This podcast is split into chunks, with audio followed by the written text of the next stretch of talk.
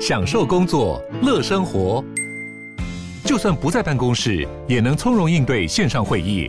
HP Dragonfly 透过专业的 HP Presence 设计，内建降噪及会议快速键，搭配清晰的 Bang & Olufsen 音效，增强音讯及视讯功能。HP Dragonfly 顶级商务笔电，采用 Windows 11专业版，让您在会议中享有最佳的视觉和听觉品质。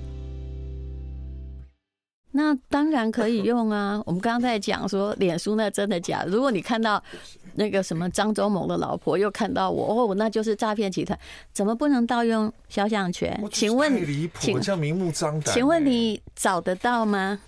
嗯嗯，你你你那个找得到人吗？你如果要查案哦，你至少一定要抓得到犯人啊！你抓得到吗？你抓不到的话，他就高兴怎样都可以。改天你就看到自己啦。我还没有那么。我那些，因为我是最早备用的，然 后 到时候那个呃，就。当我朋友在笑我的时候哦，啊，还过三天他看到自己了，我说那可见你也蛮有名的。各位没有免费课程，没有免费课程，任何一件事情大家都是冤有头债有主，对不对？是是是。其实如果你要免费课程，中广的已经是免费了，我们也在做知识性的服务。是，我的 Podcast 也是免费的。对，目前应该有八亿。五千万人下载，免费我们都做到这里，但为什么还要再推免费课程呢？因为除了我之外，还有别的老师的结晶啊，对不对？嗯，书也不是免费的啊。好，我们今天请到了两位大师啦，这两个东西大概，哎呀，我这个知那个入行浅薄，但是也都有涉略哈。那个一位是我们的威士忌大师啊，一讲到他就是要说酒后不开车，开车不喝酒，未成年请勿饮酒啊。他是林一峰，林一峰你好，Hello，Hello，为什么？我每次都要跟这些警语贴标签呢，而且越来越多。本来我出道的时候就是一个警语，现在至少要讲三个警语。对对，呃，过量饮酒绝对有害健康。好，讲完三个。嗯，好，接下来呢是威士忌大师，他是北欧的一个烘焙大赛的冠军，陈志煌，你好。大家好，啊，是咖啡，不是威士忌。啊，对，咖啡，我要讲到哪去？其实这两者哈，就是我都有去考过证照了，但是就是。为什么呢？因为其实我没有别的专长，就只是会念一点书。然后呢，啊，但是实操派哈，他们两位大师真的是比较厉害哈。我的这叫纸上谈兵，他们是一辈子都啊求勇在那个地方。是的，是的。首先先来说啦，为什么你们出了这本书？然后这是幸福文化出版的，这两个之间有什么不同？除了都是饮料之外，嗯。哎呀，我觉得这两个我才要说这两者中间大相同呢。怎么样大相同？我们绝大多数的人从呃文字上，咖啡跟威士忌本质上就是不一样。但是事实上，这一次我们为了出这本书，我们两个进行对话的过程当中，我们才发现原来咖啡跟威士忌推到极致的本质其实是一样的。你可不可以先说服我？因为我两个都有牌，你也知道 哪里相同？嗯啊。James 先来描述一下好了。哦，相同的地方太多了。因为首先它都跟风土有关。所谓的风土就是大自然，大自然赋予你的味道，大自然的天气，然后大自然的物种。好，这两个其实终终究它的味道都来自于大自然，都来自于。呃，就是果实谷物啊，对，都来自谷物啊。咖啡豆是个是个果实啊，茶茶其实也类似，对，茶是叶子。好，然后再第二个很重要的是，它都跟人有关系。因为没有人的话，你没有办法直接去享用这个大自然的风味。像是威士忌，它的这个谷物你没有办法直接喝谷物啊，啊，所以你需要一个职人，然后把它给发酵，把它给蒸馏，啊，把它给过桶陈年，变成威士忌。咖啡也是，咖啡它在树上是像樱桃一样的浆果。它的果皮果肉吃起来酸酸甜甜的，完全没有大家印象里的咖啡味。你把它种子拿出来之后，青草的味道。那那我们这些很大家喜欢着迷的这种浓郁香醇的咖啡味是哪来的呢？是靠职人，靠人。靠人的功力去把它加个加上火的力量去赋予它，让它梅纳反应、焦糖化反应，才发展出很多很迷人的香味。所以这都是大自然跟职人一起共创出来的迷人的风味。对这个理由，我觉得是呃挺必要的，但还没有到充分条件。你这样讲排除不了茶跟果酱。那我就换另外一个角度来思考好了。我们换位思考，这是站在制作者的角度来思考的，但是我是站在所谓品饮者的角度来思考。其实很多人啊，对于咖啡跟威士忌，其实多半是误解。大家就是平常拿来喝，很多咖啡就是拿来。把咖啡当咖啡因，把威士忌当做酒精，但这两者的重点，如果我们把它当做风味来思考的时候，它其实给予我们的人生其实是一样的丰富跟美好。我们在这个书里面，我们就破解了很多有关于风味的部分，发现它其实异曲同工之妙。我们发现了它的好味道，我们发现它所谓的不好的味道，我们颠覆了好味道跟不好味道的价值。它其实直基于我们过去生命的。价值观，所以一边喝咖啡一边喝威士忌，竟然是属于我们自己人生的锻炼呢？你要不要说这有没有异曲同工之妙？你要不要听我一个可以排除茶跟果浆的？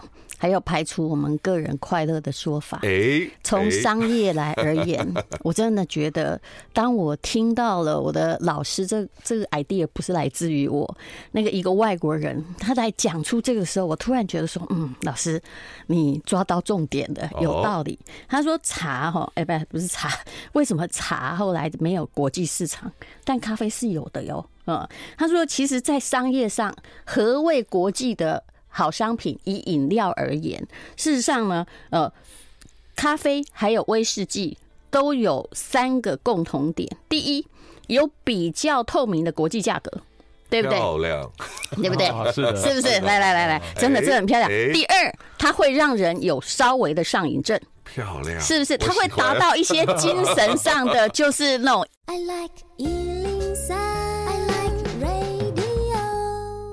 幸福好时光，今天我们啊来的是两位大师，一个是威士忌的大师林一峰，那另外一位呢是咖啡大师啊陈志煌，他们出了一本书《威咖啡威士忌大师课》。我想听听看你的第第三个，对不对？什么太有意思了？真的，你可以抄我的，因为我也是抄来的哈。这个这个商业的观念太棒了，太棒了。你如果能够找到任何的商品去做一辈子，然后有这三种特质，我可以跟你讲，会举世风靡啊，会成为世界首富。这后面呢是我加的啦。第一个我还记得你刚刚说的，就是国际的价格，还有稳定的价格，对对，可以被认证的价格。是，而且那个需求是逐渐推广中，没有什么 local 的关系。比如说茶叶的 local 价格，可能一个山头一个山头，每个国家的品鉴标准不尽相同，对，是不是？好，而且有的国家还没有，可是。还有第二个就是上瘾嘛，嗯，合法的上瘾，合法的上瘾，对对对，这时候就不要跟我讲其他的那些啥，他是哎，国际让你合法上瘾的东西还真不多呀，而且人类是苦的，是生活是需要调剂的，对不对？第三个叫。有那个社交需要性啊！你不是开了一个 bar 吗？我现在要准备要开第四家了。哦，叫啥名字？小后院。哎，你真的了不起！你是我看过开 bar 都没有赔钱的啊，而且自己老板就在那做瑜伽，也不需要陪酒的那种，对不对啊？他也是要准备要开四家、第四家的咖啡馆。可是我们都是专专门让人家轻度上瘾的。是是是，可是他的那个咖啡我喝过了，就是他，你不是跟吴宝春合作的吗？呃，有有跟他合作是的，有合作，但是也有没合作的这样。是，好好好，那你也没赔过。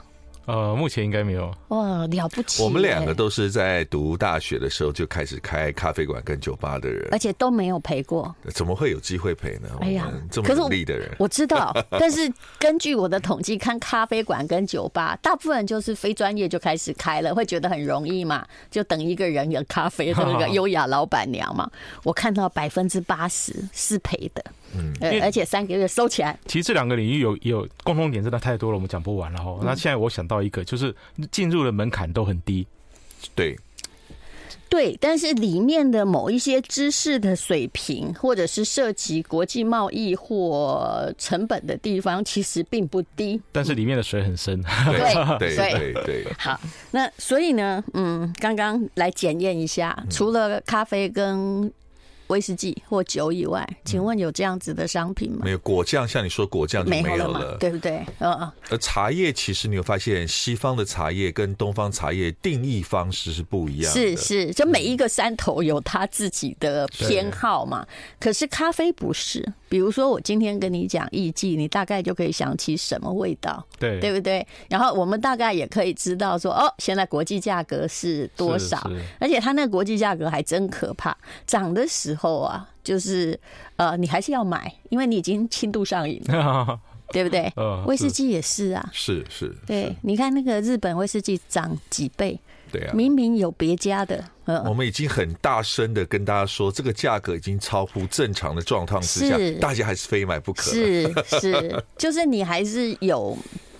它的市场为什么？因为那些喜欢日本威士忌的，恐怕除了它的知名度之外，他会告诉你，它还是跟苏格兰威士忌不太一样，或者某些风味上，他们觉得是无可取代的。是是，嗯，比如说现在你要找个水油桶，有那么容易吗？哦，非常困难的，真的，嗯。于是二十年大概只有去我家，我还会开给你。哇，真的是 会来吗？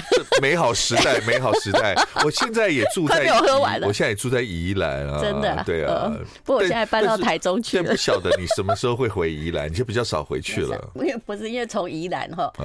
四年前我的酒被偷走之后，我就觉得到现在还没破案，我就觉得有点伤心。哎，他专门来我家偷酒，哎，我觉得太厉害了。天哪，天哪！好，刚刚我们景宇有说过了啦，那么两位就来说说你的历程好了。所以两位都算从一而终哦，大学的时候就爱这个，从来没变心过。你比较少来，你讲好了。呃，陈志煌。嗯，好，因为我们大学的时候，其实我大学的时候啊，我就常跟我同班同班同学，有一位女同学，我们发现我们都是咖啡的爱好者，所以我们就常常一起每天泡咖啡馆，每天。到处去，哪里有好喝的咖啡，到处喝咖啡。有谈恋爱吗？对，他他今天也有来，后来就变成我前女友，变成前女友了。哦，这不容易耶！啊，这也从一而终了。对，嗯，那所以我们其实大学还没毕业的时候就创业了。嗯，因为当年是西元两千年左右，然后那个时候台湾的咖啡选择很少。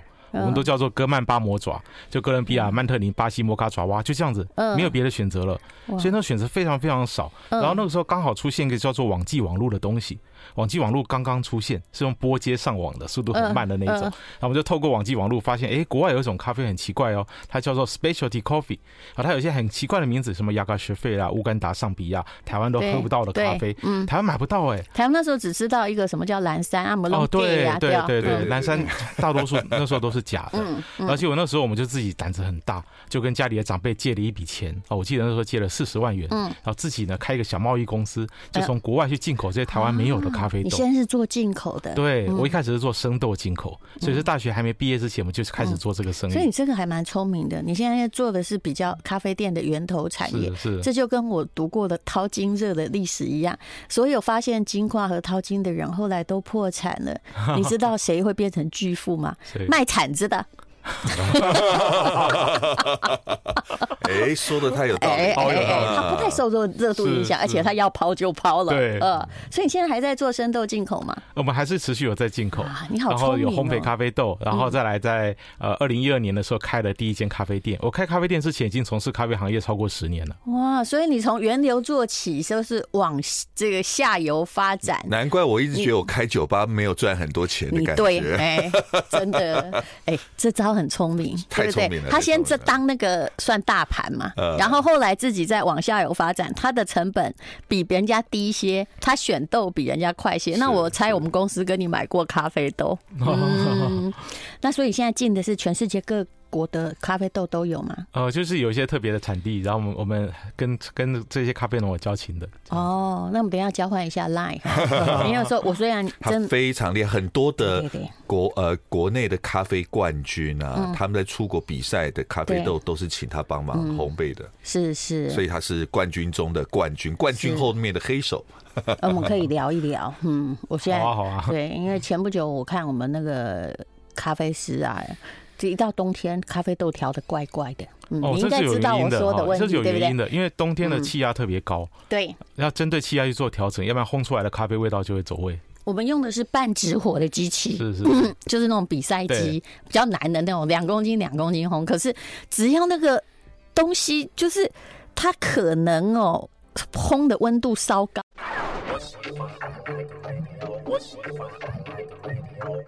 幸福好时光，哇，这个不知道为什么，我只要遇到那种咖啡呀、还有酒的专家，都会聊得很开心，好像我天生喜欢这一行。不过我刚刚也从商业的角度去看呢，就是说你不要只从饮料来看，他们这两个东西的确都是国际上很有价值的商品。那我相信大家也念过，呃，我们之前常讲那个大陆的瑞幸咖啡，你看它已经这个。呃，锅底又翻身了，对不对？然后去找不同的策略，为什么？因为就是因为咖啡它有它的上瘾性，它一旦你被打动，你很难终身脱离于它。你看像不像一种囚徒？你被这个饮料禁锢了，是不是？是的。呃，你你可以多久不喝？嗯，哦，我没有办法超过一天。嗯，是，我也差不多。而且我其实我已经控制一天两杯。我今天下午我要去河内，你看我那个包包里面放的是我的挂耳包咖啡，因为我也不习惯越南的咖啡。哦，是不是很要命？对，哦、越南咖啡的烹煮法跟豆子都不太一样，哦、完全不一样。哎，他们应该都是把它弄到快烧焦了吧？对的，而且他会加很多料一起去炒。对对，他会加奶油，有时候会加一些有的没的东西，是炒出来咖啡豆表面黏黏的。呃，嗯，其实我觉得它有点像瑞幸后来很受欢迎的商品，什么酱香拿铁之类的。是。好，我们继续讲：酒后不开车，开车不喝酒，未成年请勿饮酒，饮酒过量有害健康啊。那么，呃，林一峰来讲一讲，就是说。说，呃，当然你是台湾的数一数二的威士忌的专家啦，啊，那么，呃，台湾现在喝威士忌，还有大陆喝威士忌的，是不是一直也都在往上发展？就一旦被迷到，终身难以调。逃脱。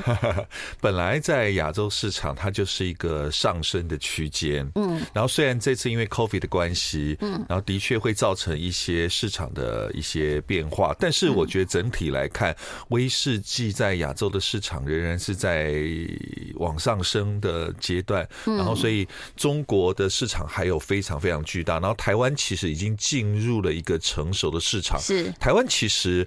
一直以来，我都跟朋友分享说，台湾是威士忌的天堂。嗯，因为税制的关系，所以台湾有拥有全世界最多的威士忌选择，实在太幸福了。是，而且其实台湾的威士忌相对比较便宜。比如说，就算是一些有年份的威士忌，其实不是收了这个一屋子嘛？那我大陆有个同学，他是外商公司总经理，他管日本的，他每次呢就去我家开几瓶哦，然后拿回大陆卖，你知道吗？他说我分你。七成，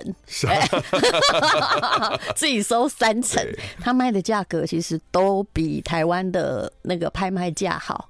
因为中国大陆他们是从最高端的消费者开始喝威士忌，一路往下喝，嗯、是呃，跟台湾过去从中产阶级开始喝是不太一样的。所以有时候我会觉得说，以大陆的威士忌，其实超级市场也有很多便宜的，那一两千块的，是你们喝那就好了。其实我觉得味道也没有差很多。可是他们一般来说，如果是超级市场，他们会去喝白酒，哎，呃，他会觉得放在那里的威士忌都不好。对对对对对，而且他们那个。低端的威士忌太多假酒了，对，其实这也就是问题了。是，呃，可是反正很多东西哈，刚刚我们讲到那几点，对不对？如果他再扯上一个品味的话，哇，那了不起了，大家就只好越喝越贵哦。是是，就是你一旦咖啡跟威士忌都是这样，你一旦啊一去不回头，对不对？对一旦你到了上面去，你下不来。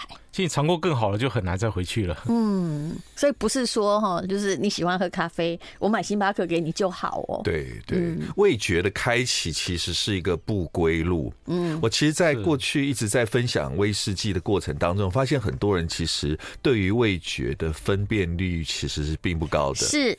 嗯，所以他们可以呃，可以很喝的很开心，然后但但是总是有一些像我们这样的人，不小心在追求的过程掉进坑里面，就发现其实对于越味觉分辨率越高的时候，就开始发现哇，天哪，这个世界太有意思了！你你你你不是没有办法逃出这个坑，而是你根本不想逃出这个坑。对，其实我也常害我老公，他也不算品味很差了，因为我说他品味差，就会说到我自己嘛。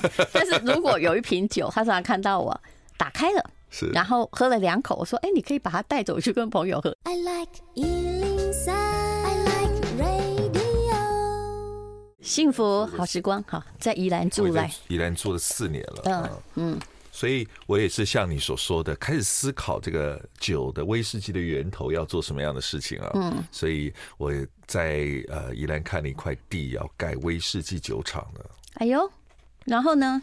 那现在正在盖啊！哦，那个地已经买了吗？买了，买了。可是宜兰威士忌就跟格马兰一样嘛，他的老板、老板娘是我的朋友，我很知道很多东西是选统啊。你没，我们没有 barley 啊，对不对？没有那个那个原料啊，你要从哪里哪个阶段开始做？原料呃，我我们。在苏格兰啊，也不是所有的威士忌酒厂都是使用当地的原料，所以原料橡木桶是来自于其他国家，这个是一个在威士忌酒呃产业的一个必要的一个状态。可是你这个是对我们，那我们没有原料，你要是从哪一段开始做，就跟我们不可能种咖啡，这个我理解，嗯，对不对？我每次在台湾种咖啡，你会知道，你不要跟我讲那些五四三，就是我们的温差跟这个植物并没有真的很 match 啊，不管你在哪里。而且最主要经济规模出不来，是不是？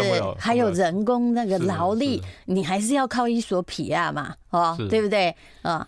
所以我们跟国外买了麦芽，嗯，开始进呃在台湾自己进行研磨，然后糖化、发酵、蒸馏、装桶。你做的这么早啊？对对，我还以为只要去买桶就好了。那个叫做调配，我们不是做调配厂，我们是真正的我的。所以你连卖那个就开始买了。所以我的做法跟格马兰是一样的，跟南投的欧马是一模一样的。我应该会成为全台湾第三家正式的酒厂。这两个都不错哎。是是。你的在哪里？宜兰的哪里？宜兰宜兰的那个呃丽泽工业区那里哦，丽泽碱那里，它是最不像最不像，对对对，就它我距离海边那九百公尺，它是最不像工业区的工业区。那也就是说，其实威士忌那些麦子啊，就跟咖啡豆一样，它成长需要有它的天时嘛。可是你就把那一段避开了，后面都自己做。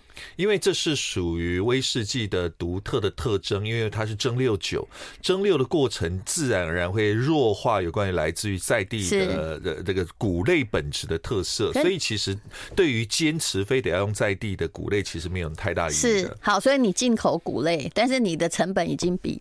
苏格兰高了，没有苏格兰，他们也是自己，他们也是进口谷类，他不是在苏格兰种的吗？澳洲啦、北欧啦，甚至苏格兰也是从英格兰进口麦麦子的，所以苏格兰大概呃过去大概有超过八成以上的麦芽都是进口的。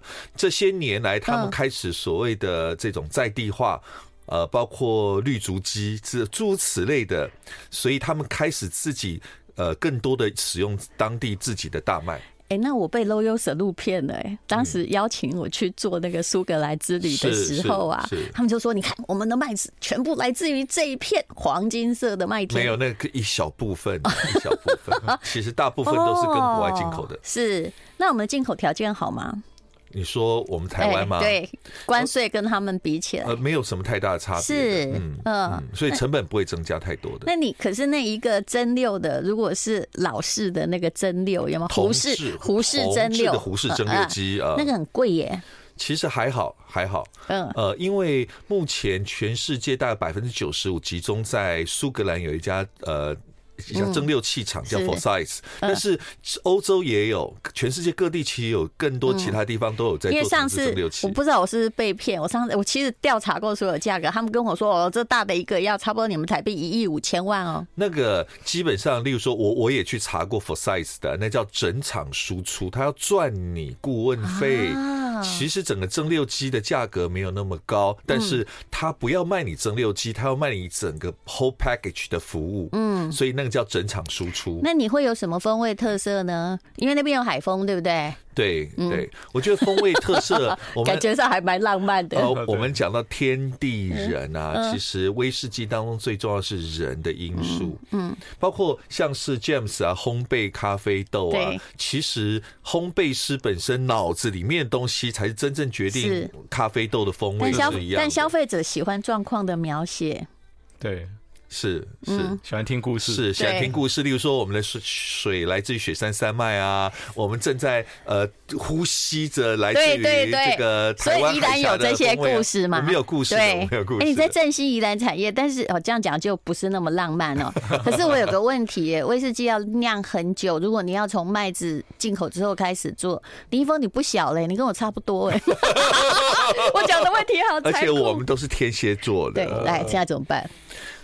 等你弄好之后哈，你知道吗？我们幸好居住在一个具有热情的母亲的岛屿，这个岛屿呢，熟成的速率格外的快速。嗯，因为气候炎热的关系，在台湾熟成三年到五年的东西，等同于在苏格兰熟成十二年到十五年的东西。真的还假的？是。可是那也要蛮久的，三五年，因为你你不能只推出一个什么林一峰八年，这样有点那个，你知道？现在人家那么一开始啊，就一定要二三十年拿出来，可是三十年之后，我们真的没有办法保证自己在呢。我还有秘密武器，怎样？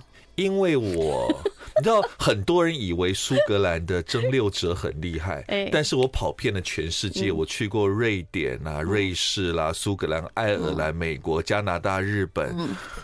我去过，还有印度，我去过全世界所有不同的蒸馏的世界，我了解到了原来啊，我们可以用全新的观念来面对威士忌的蒸馏这件事情。嗯，所以我我拥有独一无二的思想，我觉得我想要落实在这家新的酒厂。看你从来没有开酒吧赔过钱，还有一直都能够这样生活，就知道。可是，那你你要现在要已经在盖，对不对？那你几年后才做得出来？